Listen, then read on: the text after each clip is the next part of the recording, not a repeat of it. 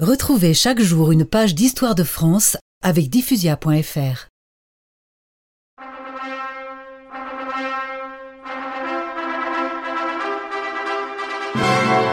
L'empereur d'Autriche proposa à Bonaparte sa fille, Marie-Louise, âgée de 18 ans. Lui en avait 41. Une Habsbourg, une descendante de Charles Quint et de Louis XIV. Quelle meilleure mère pouvais-je envisager pour mon fils?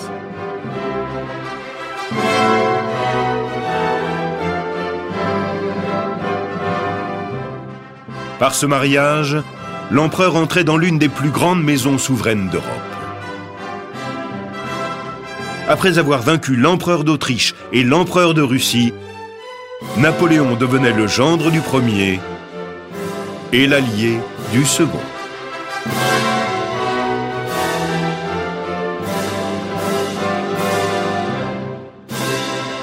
Le mercredi 20 mars 1811, ce fut la liesse dans tout Paris.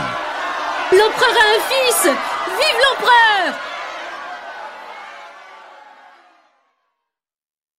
Cette naissance apporta à Napoléon la seule chose qui manquait encore à son immense pouvoir.